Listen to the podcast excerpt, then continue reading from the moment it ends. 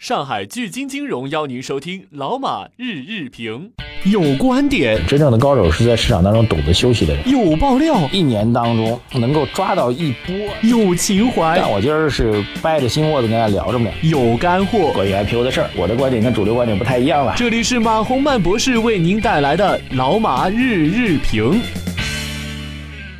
好，各位老马日评的听众朋友们，大家下午好啊！现在是。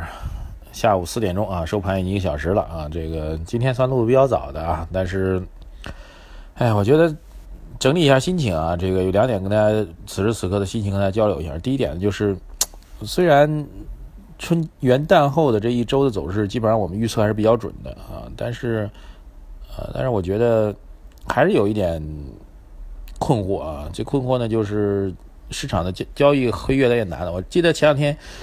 有一个这个微信朋友圈一直传的一张照片啊，就从零几年开始吧，就年年都会有人跳出来说啊，有的时候甚至是我们总理在说啊，有的时候是评论员在说，就是比如零零七年是最困难的一年，零八年是最困难的一年，零九年是最困难的一年，零九一零年啊，一直说到一五年，就年年都有人说，所以我觉得第一个要跟大家交流的就是，我们不去重复别人说的话，但二零一六年还真有可能会是成为，哎，对于中国投资人来说非常非常困难的一年。为什么这样说呢？就是但虽然我们能够预测到短期的啊元旦之后，我们整个市场预测还是蛮准的啊，甚至我觉得明天破三千点的概率，嗯，基本上还是很大很大了。但是复杂性远超我们的想象。对，对于投资人来说，以前我们还是比较简单，特别 A 股的投资人只要盯住国内的政策趋势啊，哪怕是在去年六七月份股灾的时候，八月份第二次股灾的时候。呃，但是到年底市场不是晃晃悠悠，晃晃悠悠还是起来了嘛？那时候主要判断的依据还是中国的经济、中国的政策，特别是中国的政策，特别是监管部门在想什么，特别是海里面的人在想什么，他们要在做什么。一旦我们确定的话，基本上市场啊，哪怕是在零九年、零八年次贷危机之后的第二年的春天，还会有一波类似于政策推动、政策决心显现那种小阳春的行情，都比较容易判断啊。但是到了二零一六年，我觉得这种判断越来越复杂啊，真的是。呃，全球经济您都必须要一起来关注啊！不单单是我们要看一个国内的供给侧改革，不单单是要看国内的降利息、降存准，不单单是看国内的财政政策发力啊，不单单是看国内的这个这个监管证证券监管部门啊，这个有人说朝令夕改啊，但是我觉得是维护市场稳定的决心吧，就是把这熔断机制，既然你们都觉得这不行，我就把它撤掉嘛。对，我觉得各方各面国内的政策面已经很暖了啊，包括上周还说，国家队在周五的时候实际上是入场来救市了，但没用啊，不能说没用吧，但是说对于市场的这个激励效应正在真的是在逐级的在递减啊，边际效应在递减啊，边际效应是我们经济学上经常会说的一个概念啊，它的基本逻辑呢就相当于，嗯，一鼓作气再而衰三而竭啊，虽然你是同样的股。第一轮股和第二轮股，甚至第三轮股都是完全一样的，但是一鼓作气这句话大家应该很熟了。但是再而衰，三而竭，到第三轮勒同样的股的话，就已经衰竭了。这就是经济学上这个所谓边际边际成本啊、边际收益啊、边际效应啊这样一个解释。呃，真正导致市场现在最大的心态不稳的就是美国经济走的非常非常好。非农就业数据啊，大家一定要知道。我早上也跟大家讲，我不知道在不知道有人早上没听到的，就是货币政策，中国的货币政策一直盯一个价格指数啊，价格高了我们就收紧，价格低了我们就放松啊，这是我们央行的基本逻辑。但是美美联储的逻辑，这登盯的主要是就业指数啊，这个盯的就业指数最重要就是非农就业数据啊，这数据如果好了，那么就说明经济转好了，就就要加息啊，如果这数据差了。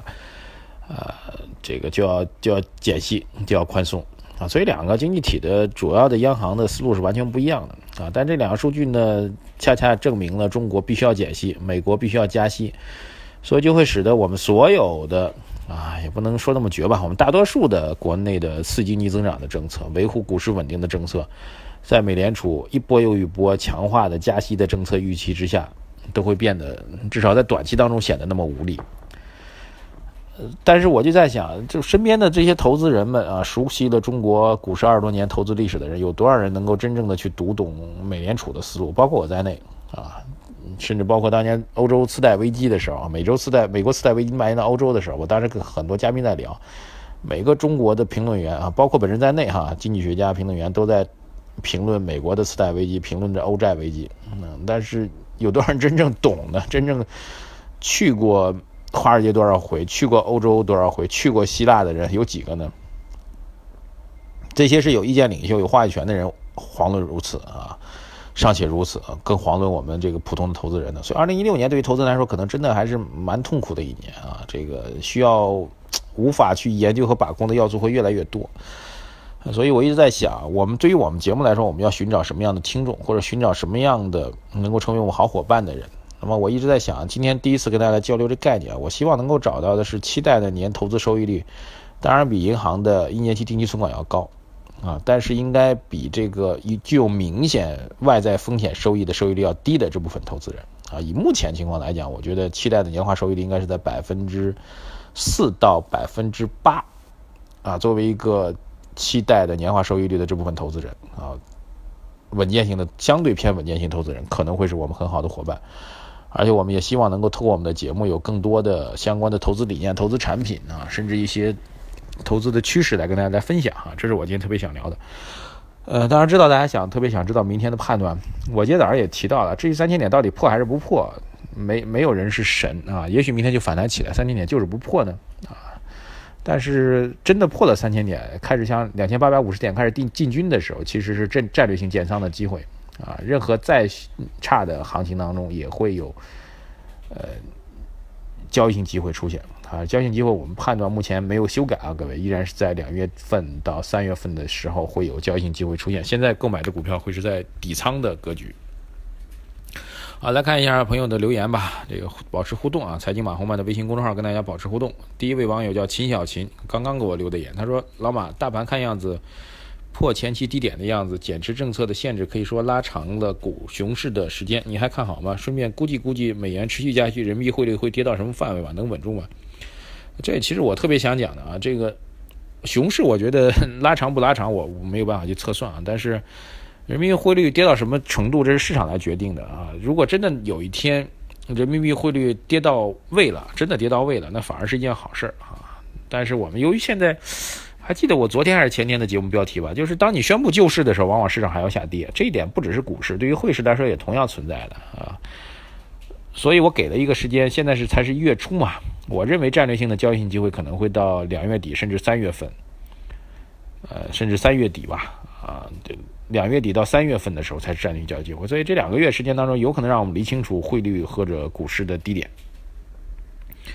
菲尔文啊，这位网友他说，我建议他等低位补仓啊。他问我暴跌啊，他说问结束青年，我现在被套了三十多个点了。哈，我说你等低位补仓吧。他说我已经是满仓了，没法补了啊。这这您自己的事情啊，仓位控制是自己最严格的一个工作了。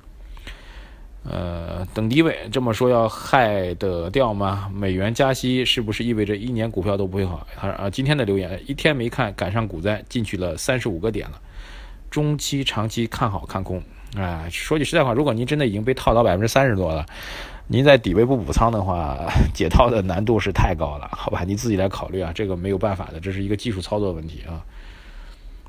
网友喜喜哥喜喜啊，他说现在是欲哭无泪啊，大盘彻底完蛋了。我我回答也是四个字，不破不立。他说会破两千八吗？我不知道啊，你问我具体破不破点位两千八，但是我觉得三千点破的概率还是比较大的。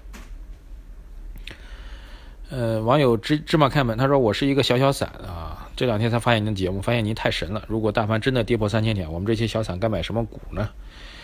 呃，个股其实现在也比较难操作啊，因为比如前两天提振大盘的钢铁和煤炭，我觉得它逻辑上完全不通啊。